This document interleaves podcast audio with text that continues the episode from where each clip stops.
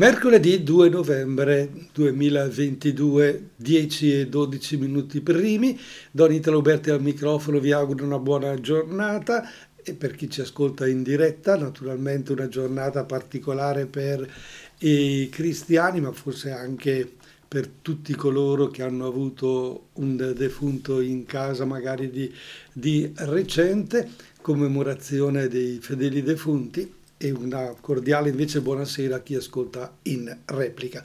Non ci soffermiamo naturalmente sul tema della giornata, ma proseguiamo nella nostra riflessione eh, sulla scelta pastorale del vescovo di Brescia, Monsignor Pierantonio Tremolada, dal titolo Le vie della parola, come la Sacra Scrittura incontra la nostra vita. E stiamo cercando di conoscere quei quattro momenti importanti per la lettura spirituale della parola di Dio condivisa.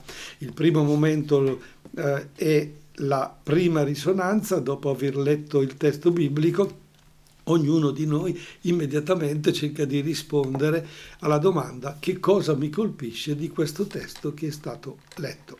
Il secondo momento invece è la lettura attenta e guidata. Ma proviamo ad ascoltare le parole del vescovo.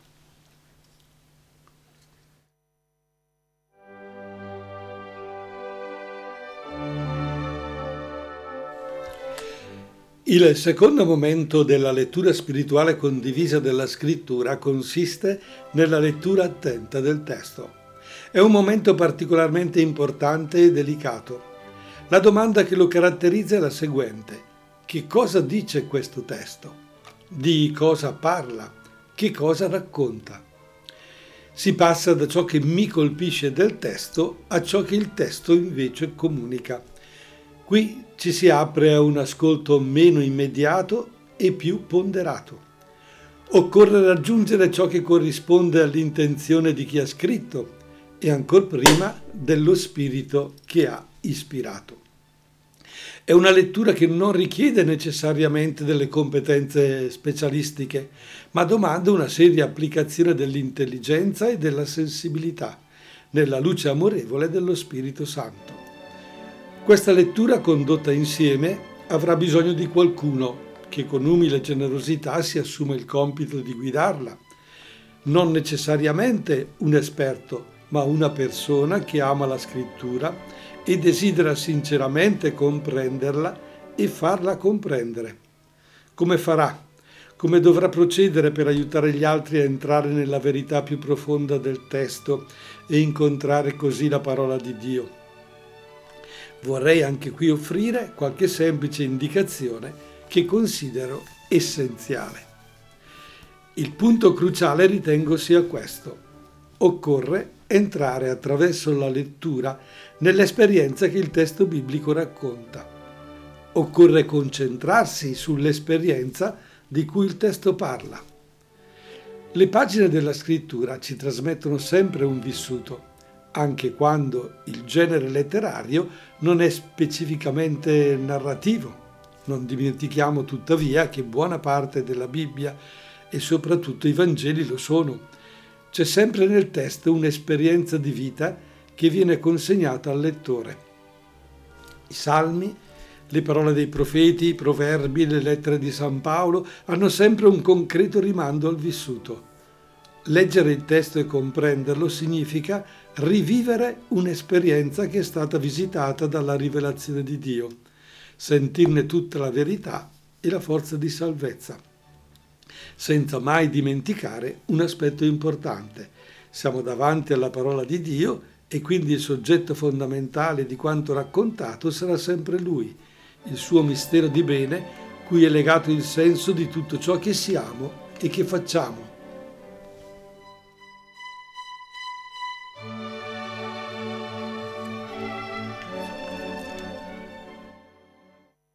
E alle 10.19 minuti primi di mercoledì 2 novembre eh, riprendiamo in mano quello che il Vescovo ci ha donato questa mattina e quindi eh, di coglierne eh, la portata. E abbiamo detto che il secondo momento della lettura spirituale condivisa è la capacità di una lettura attenta e guidata, cioè una seconda lettura di quello che è stato proposto e si cerca di rispondere alla domanda che cosa dice questo testo, di cosa parla, cosa racconta. Chiaramente la persona semplice, eh, comune, che si accosta a un brano della Bibbia per la prima volta, o l'ha sentito ancora ma non l'ha mai approfondito, ha bisogno di un qualcuno che l'aiuti a comprendere maggiormente il testo, di che cosa si parla in quel, momento, in quel testo, di che fatti, di che situazioni? E quindi il racconto della Bibbia viene, come dire, sminuzzato e spiegato da una persona competente. Il nostro vescovo dice non occorre che sia competentissimo, che abbia fatto, diciamo noi, le scuole alte, occorre semplicemente una persona che eh, con generosità, con umiltà si assume il compito di guidare, si dà da fare, si prepara su quel testo e quindi sarà pronto a dare risposta a quelle domande. Quindi la spiegazione avrà senz'altro una caratteristica molto molto importante, contestualizzare quel, quel fatto nell'ambiente storico e quindi portare le persone a, a rivivere quell'esperienza, a prendere coscienza di chi sta ascoltando, di chi ha ascoltato quel brano e farlo diventare una sua esperienza. Quindi tener conto che comunque tutta quella parola non è una parola solo di uomo, di un uomo, è eh, parola di Dio e quindi il soggetto fondamentale di quanto raccontato sarà sempre Dio, il suo mistero di bene, cui è legato il senso di tutto ciò che facciamo. Non possiamo naturalmente disgiungere la lettura della parola eh, di Dio da Dio stesso. Ma proviamo ad andare avanti nella lettura del capitolo sedicesimo e diciassettesimo per essere capaci di eh, concludere proprio questa riflessione sulla lettura attenta e guidata.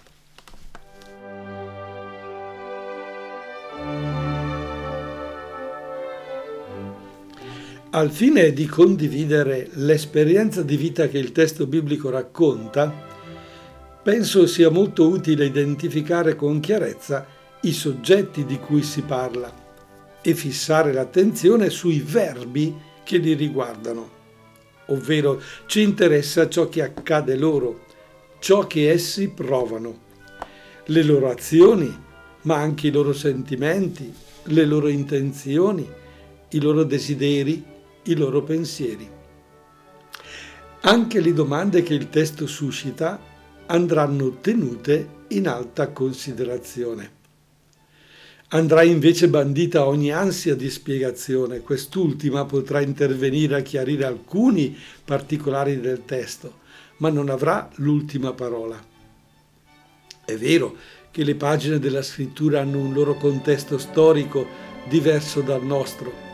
È vero che hanno bisogno a volte di chiarimenti per non fraintenderle, ma tutto questo non deve scoraggiare la lettura. Se l'attenzione è ben indirizzata verso l'esperienza descritta e ci si dispone onestamente ad accoglierne il senso profondo, sarà difficile sbagliare strada. Qualora alcuni elementi non risultassero del tutto chiari, si avrà l'umiltà di lasciarli in sospeso e di chiedere poi aiuto per l'interpretazione. La familiarità con la scrittura che si svilupperà nel tempo permetterà di capire sempre meglio ciò che al momento risulta oscuro.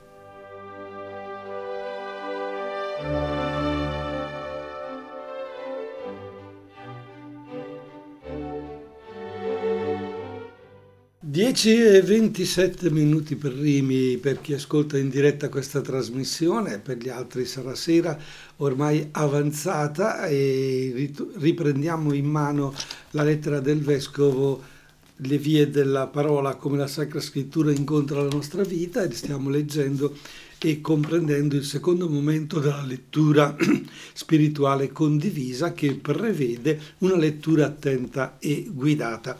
E nel piccolo brano che abbiamo letto, eh, al numero 16, il vescovo sottolinea una cosa importantissima. Quando leggiamo insieme la parola di Dio, un racconto, un fatto, dobbiamo interessarci nel capire quello che accade veramente loro. E questo lo si fa attraverso i vari verbi che vengono utilizzati nel racconto. Quindi quella analisi di quei verbi ci dicono eh, che cosa sta realmente accadendo. Ma nello stesso tempo non è solo importante leggere il fatto, che cosa succede, ma che cosa provano i protagonisti di quella storia, di quel racconto biblico. E cosa provano? Sono sì le loro azioni, ma anche i loro sentimenti, le loro intenzioni, i loro desideri, i loro pensieri. Perché facendo in questo modo allora riusciamo anche noi a cogliere l'importanza dei sentimenti, delle intenzioni, del desideri, dei pensieri, anche noi nelle nostre azioni e in tutto quello che ci succede. Non restiamo estranei, distaccati, ma ci lasciamo coinvolgere.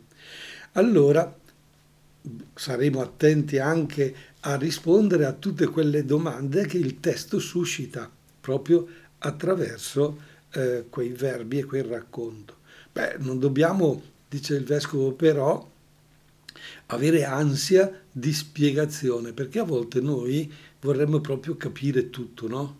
Per esempio, eh, perché il Signore, la Bibbia dice che il Signore scende in campo e ammazza tutti i nemici e lì diceva come di un Dio che ammazza, bisogna capirli nel contesto, bisogna appunto valorizzare e capire bene che cosa eh, il testo vuole dire. Se noi vogliamo la spiegazione proprio eh, di, per filo e per segno, a volte andiamo nella direzione totalmente opposta. Ecco perché la parola del, di Dio ha bisogno di eh, chiarimenti per non essere fraintesa, ma non dobbiamo però scoraggiarci se eh, la parola non la comprendiamo tutta la prima volta, però indirizziamo bene la nostra esper- attenzione verso l'esperienza descritta, accogliamone il senso profondo se abbiamo questa disposizione d'animo, dice il vescovo, sarà difficile sbagliare strada, cioè quella lettura sarà senz'altro positiva per ciascuno di noi. Boh, se poi alcune cose non saranno eh, chiare, non importa si avrà l'umiltà, dice il vescovo, di lasciarli, come dire, lì sul tavolo in sospeso, per chiedere eventualmente in un secondo tempo l'aiuto per l'interpretazione. Ecco, tutto questo sarà, se fatto bene, risulterà come un aiuto molto importante a fare chiarezza anche nella nostra vita. Bon, prima però di continuare l'ultimo capitoletto di questo eh, momento della lettura attenta e guidata della parola di Dio, ci ascoltiamo ancora una canzone.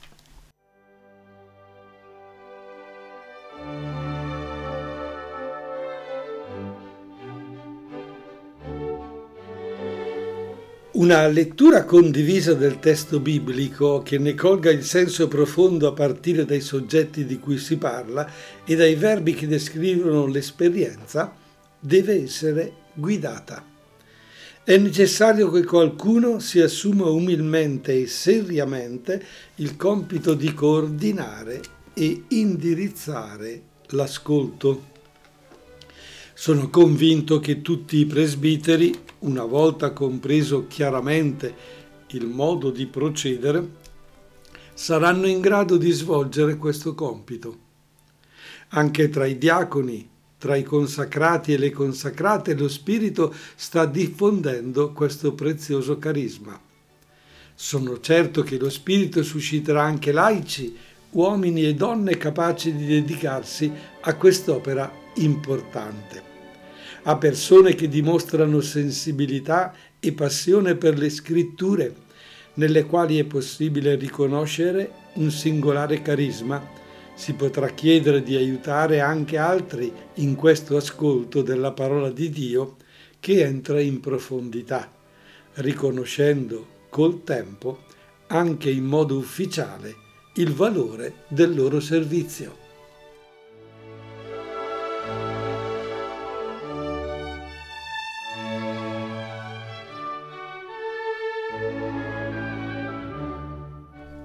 Ecco allora eh, il vescovo per chiarire bene questo secondo momento della lettura attenta e guidata della parola di Dio per la lettura spirituale condivisa, dice che occorre che un uomo, una persona, sia pronta ad assumersi umilmente e seriamente il compito di coordinare e indirizzare l'ascolto. Che cosa farà questa persona?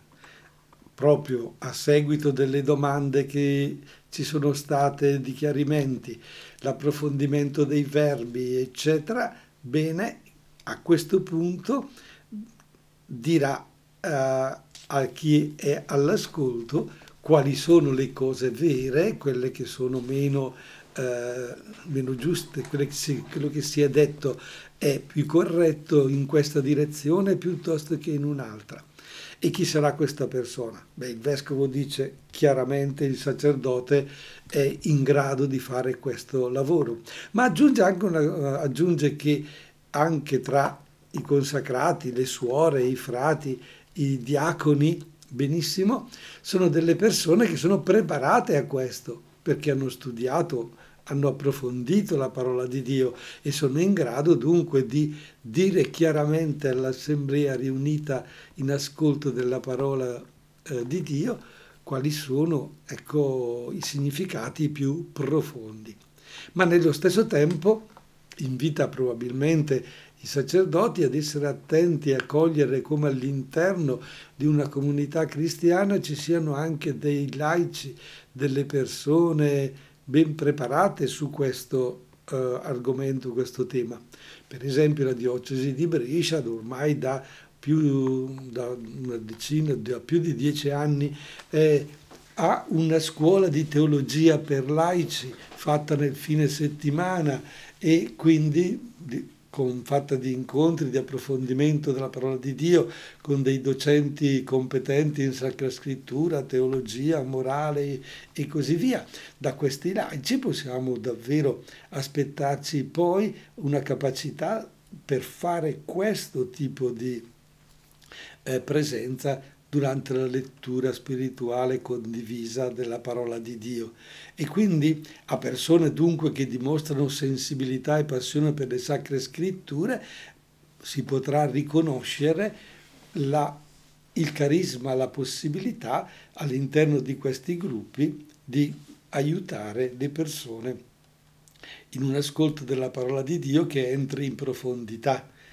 Poi in un secondo tempo si potrà addirittura come dire, valorizzare in modo ufficiale, presentandoli anche alla comunità come delle persone eh, assegnate a questo tipo di servizio, così che le persone che vogliono approfondire o condividere anche al di fuori di una lettura spirituale della parola di Dio eh, comunitaria personalmente possono porre domande, approfondimenti e eh, condividere insieme letture di brani particolarmente anche difficili o significativi per la propria vita. Ecco, che dire dunque di questo secondo momento, veramente importante e impegnativo? Forse ci viene così la voglia di dire, ma chissà quanto dura allora questa lettura attenta e guidata. Se siamo solo al secondo momento, per fare tutto questo occorre tantissimo tempo. Non è vero, basta poco, dipende dal brano, dalla sua eh, comprensione o dal momento in cui si sta condividendo insieme. Ma diamo spazio ancora alla musica alle 10 e 40 minuti.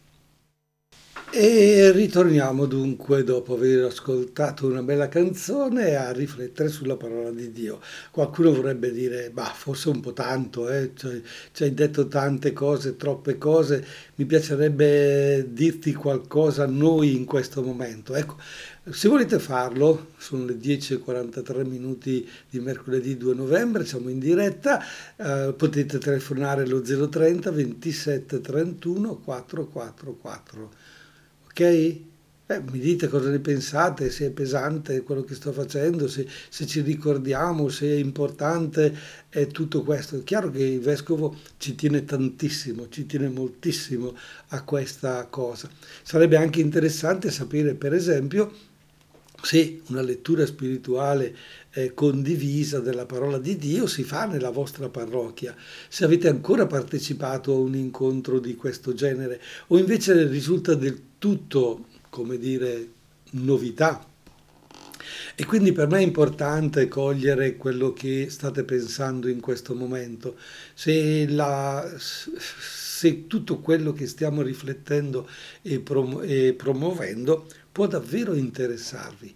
Però nello stesso tempo, se in questo momento fosse non vi interessa, non vi coinvolge, la mia pretesa è proprio quella di, di dirvi che comunque la parola di Dio è molto significativa. Ci sono troppe parole di uomini che incidono nella nostra vita, lasciano il segno magari anche in modo sbagliato. Mm, pensate per esempio a quando ascoltiamo eh, un telegiornale eh, o fraintendiamo alcune notizie o appoggiamo alcune scelte piuttosto di altre, in che direzione andiamo, se in una direzione egoistica piuttosto che in una direzione di condivisione, se pensiamo solo a noi o se invece abbiamo una dimensione un po' più allargata. Allora capite bene che tutto, eh, tutto davvero incide nella nostra vita. E la parola di Dio dovrebbe essere al primo posto, ma non solo la domenica, non solo nel momento de, de, eh, di alcune circostanze particolari, ma ogni giorno dovremmo sentire che questa parola è importante. Difatti la Chiesa celebra ogni giorno l'Eucarestia e fa in modo che ci sia una parola diversa e significativa per tutti. Il problema è che forse non ci, non ci lasciamo più coinvolgere da questa parola e quindi trovare anche il tempo per uscire di casa, per stare insieme in 7, 8, 10 persone, leggere la parola di Dio, approfondirla, diventa quasi impossibile. Preferiamo rimanere in casa.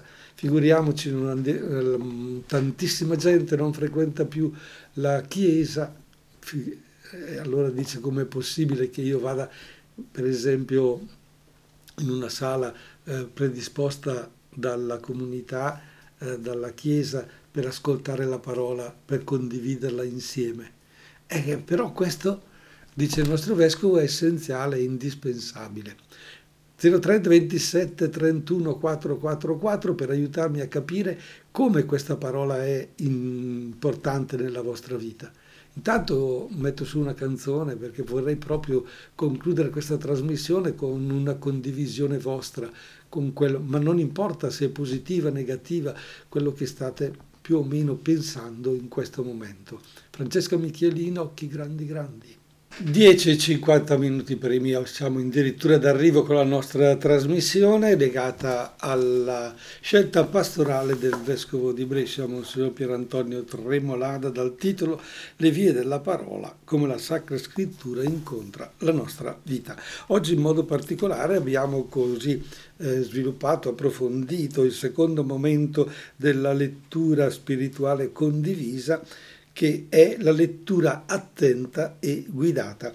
In sintesi, è quel secondo momento, dopo la prima risonanza che ha risposto alla domanda che cosa mi ha detto la parola eh, di Dio immediatamente a caldo, si fa una seconda lettura più attenta del testo sul suo significato, su quello che eh, realmente dice per comprenderlo fino in fondo, senza la pretesa di arrivare ad una conoscenza esaustiva di tutto, ma con umiltà avvicinarsi al testo e capire che cosa dice. Tutto questo naturalmente può essere e deve essere eh, guidato e aiutato da una persona competente che il vescovo rileva come è certamente preparata la persona del sacerdote, ma anche quella del diacono, come quella della persona consacrata, che può essere il, una suora, un frate, e così, ma anche un laico, un laico appassionato della Sacra Scrittura,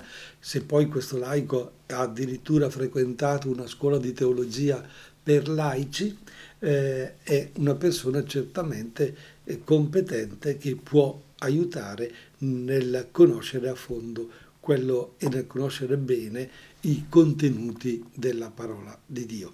Poi vedremo invece la prossima settimana il terzo momento della lettura spirituale condivisa che è la meditazione condivisa, ma di questo ne parleremo settimana prossima. Però forse qualcuno non ha seguito tutte le altre puntate e quindi magari ascoltando qualche parola del mio intervento oggi si va a chiedere ma che cosa sta succedendo, di che cosa sta parlando, è troppo impegnativo. Beh eh, no, stiamo cercando di conoscere quello che è il pensiero del Vescovo con la sua lettera pastorale a tutti i cristiani della diocesi di Brescia su come accogliere la parola Ecco, mm, lui ha diviso praticamente la sua lettera pastorale in tre parti. La prima parte si chiede ciò che ci sta a cuore, cioè mi, mi preme che i cristiani accolgano la parola di Dio. E come si fa ad accogliere la parola di Dio? Beh, allora lui dice, guarda, il tesoro della parola di Dio è importante, il tesoro del Vangelo nelle scritture è una cosa così importante che devi cercarlo. Quindi da una presa di coscienza di questo tesoro della parola di Dio che ti è donata, che ti è regalata, passa alla concreta esperienza dell'ascolto. E allora questa, questo ascolto si ha trovandosi insieme e leggendo questa parola. E questa lettura spirituale condivisa dalla scrittura, dice il vescovo, è una lettura che va fatta secondo lo Spirito Santo, che è una lettura che è per la vita, è una lettura che apre poi alla preghiera ed è una lettura che non è solo per quelle persone che sono lì a leggere e ad ascoltare in quel momento, ma una lettura per l'intero popolo di Dio. E fatte queste affermazioni di fondo, Naturalmente bisogna poi passare alla concretizzazione, come, come eh, si può leggere. Ecco, il vescovo, rifacendosi alla famosa Lexio Divina, però modificandola in parte, appunto adattandola a quello che è l'esperienza nelle nostre comunità con i nostri cristiani, dice che c'è bisogno di acquisire un metodo di lettura della parola di Dio, una metodologia.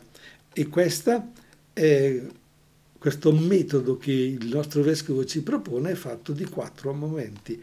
Il primo momento è la prima risonanza e risponde alla domanda ma che cosa dice a me questo testo che ho appena ascoltato a caldo, senza, senza stare a vagliare se è giusto, se è sbagliato, ma quello che mi suscita in quel momento.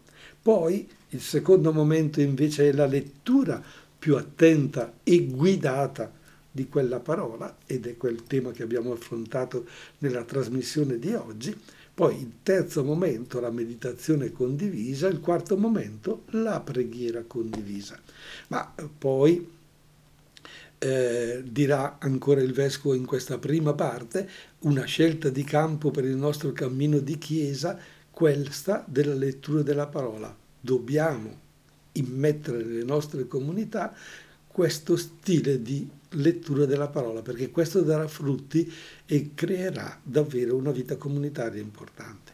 Poi il vescovo, nella seconda parte, dice ciò che ci interroga, quali sono le prospettive della parola.